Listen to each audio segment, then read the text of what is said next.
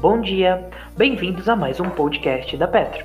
Hoje, dia 22 de 6 de 2020, iniciaremos com o tema O Monólogo de 2 Minutos, de Peter Lynch. Na maioria das vezes, os investidores são motivados pelo desejo de aumentar o seu patrimônio. Quando avaliamos um potencial investimento, o sistema de recompensas embutido em nossos cérebros é tomado por uma intensa atividade ao tentar antecipar quais serão os resultados. Alguns estudos já mostraram que essa sensação é criticada e criada pelo aumento dos níveis de dopamina no cérebro. Também já foi constatado por certos estudos que receber a recompensa não é tão prazeroso quanto a antecipação. Além disso, quando a recompensa é pouco provável, maiores são os níveis de dopamina no cérebro, levando o indivíduo a ter uma sensação de prazer e atração por tomar riscos. Em 2002, Jason Wagner disse o seguinte sobre o assunto em um artigo. A dopamina faz com que ganhar uma grande quantia de dinheiro seja muito mais prazeroso do que apenas oferir retornos adequados. E o efeito dessa euforia nos impede de focar em quão pequenas são as chances de ganhos extraordinários. Qualquer pessoa que entenda sobre o poder dos juros compostos sabe que uma sequência de anos excelentes pode ser bastante impactada por apenas um ano ruim. Por exemplo, um investidor que consegue um retorno de 16% ao ano constantemente performará melhor do que alguém que alcança 20% de retorno anual durante 9 anos e perde 15% no décimo ano, embora tenha sido batido em 9 dos 10 anos. É importante notar que as decisões tomadas em momentos de irracionalidade podem impactar seriamente a performance de um investidor no longo prazo. Isso nos leva a colocar em prática um monólogo de dois minutos. Primeiramente, Lynch recomenda que os investidores aprendam tudo sobre a história dos negócios, isto é, ler relatórios das companhias, artigos e notícias recentes, buscando entender onde estão as oportunidades de crescimento, quais são os potenciais retornos aos acionistas devido à expansão das operações, entre outros pontos. Depois que essa etapa é completada, o investidor pode passar para o monólogo de dois minutos, que Lynch descreve em seu livro One Unpay on Wall Street. Antes de comprar uma ação, eu gosto de estar apto a fazer um monólogo de dois minutos, que cobre as razões pelas quais eu estou interessado nela. O que precisa acontecer para que ela tenha sucesso e quais são os obstáculos em seu caminho. Lynch ressalta que o monólogo pode ser feito para si mesmo ou em voz alta para os colegas. Quando você estiver apto a falar sobre uma ação desta maneira para sua família ou seus amigos, de um jeito que até mesmo uma criança possa entender, então você terá o domínio da situação. O que deve conter no monólogo? Lynch sugere discutir o tipo de companhia e como a sua categorização se aplica à situação. Por exemplo, ao falar sobre a General Motors, que é uma companhia cíclica, o monólogo provavelmente abordará as condições atuais do negócio, seus, seus estoques e o efeito que a demanda teve e terá para a empresa. Lynch ainda afirma que dedica frequentemente várias horas para desenvolver o seu script, dando uma indicação de que isso não é um exercício superficial, embora possa parecer para alguns, é uma etapa essencial para evitar potenciais desastres nos investimentos.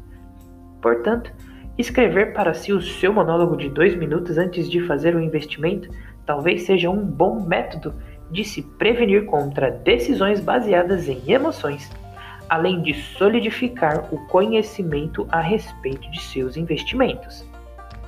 Adicionalmente, isso também funcionará como um registro que pode ser revisado a qualquer momento, nos permitindo visualizar como a nossa mente pensava quando o case foi estudado.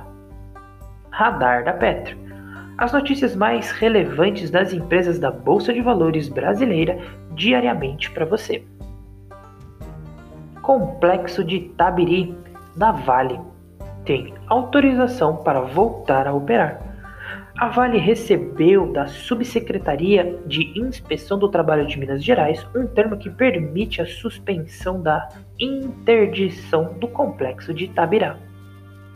O complexo estava parado desde o dia 5 do 6 devido às ações de procuradores do Ministério Público do Trabalho do Estado, que apontaram riscos de contaminação pelo coronavírus nas minas de A Conceição, Cauê e Periquito, após a detecção de uma série de casos nas operações. No comunicado, a Vale disse que a subsecretaria concluiu que foram tomadas medidas adicionais pela empresa consideradas suficientes para mitigar o risco de contaminação de trabalhadores por Covid-19.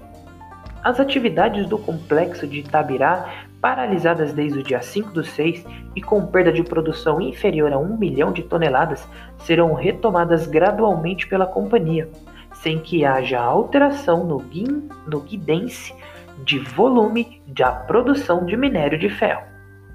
Em 2020, a companhia já considera que o seu Guinance, um provisionamento de perdas associadas à pandemia de 2020 de até 15 milhões de toneladas. Por conta do rompimento da barragem de Brumadinho, a produção da Vale despencou para 302 milhões de toneladas de minério de ferro em 2019, contra 385 milhões de toneladas em 2020. Trisul adere ao registro de imóveis online em meio à pandemia. A empresa está aderindo a novos processos pela internet, da visualização de plantas e decorados ao registro de imóveis de forma 100% digital. A construtora obteve a permissão por meio da RISP, Associação dos Registradores Imobiliários de São Paulo, de um protocolo online para obter certidões, contratos e memoriais de forma digitalizada que a ferramenta e protocolo deve agilizar o desenvolvimento de projetos. Equatorial aprova 176,6 milhões de reais em dividendos. A empresa informou ao mercado que pagará 176,6 milhões de reais em dividendos. De acordo com o documento, os acionistas com direito a receber o valor são aqueles com posições em 29 do 5 o valor será pago em parcela única no dia 24 de 6 de 2020. Vivo aprova pagamento de 900 milhões em juros sobre capital próprio. O valor equivale a 0,49 centavos por ação ordinária de emissão da empresa. Após o dia 30 do 6, as ações da companhia serão consideradas como ex-juros. Grupo Pão de Açúcar o grupo varejista GPA, dono do Pão de Açúcar, aprovou as operações para vender três lojas de sendas por cerca de 183 milhões de reais. No mês passado, a companhia já havia concluído a venda de cinco imóveis para a TRX, gestora de recursos, por 190 milhões de reais, valor que foi pago à vista. O lote foi composto por quatro imóveis da Bandeira Açaí, em Dourados, Mato Grosso do Sul, Jequié, Bahia, Paulo Afonso, Bahia e Bauru, São Paulo. E por uma loja da Bandeira Pão de Açúcar em Teresina, Piauí. O radar da Petro não constitui recomendação de compra nem de venda das empresas contempladas, apenas visa abordar as notícias mais recentes das empresas da Bolsa Brasileira. A opinião dos analistas da Petro é expressa exclusivamente através de relatórios. Espero que vocês tenham gostado até aqui, tenham um bom dia e ótimos negócios!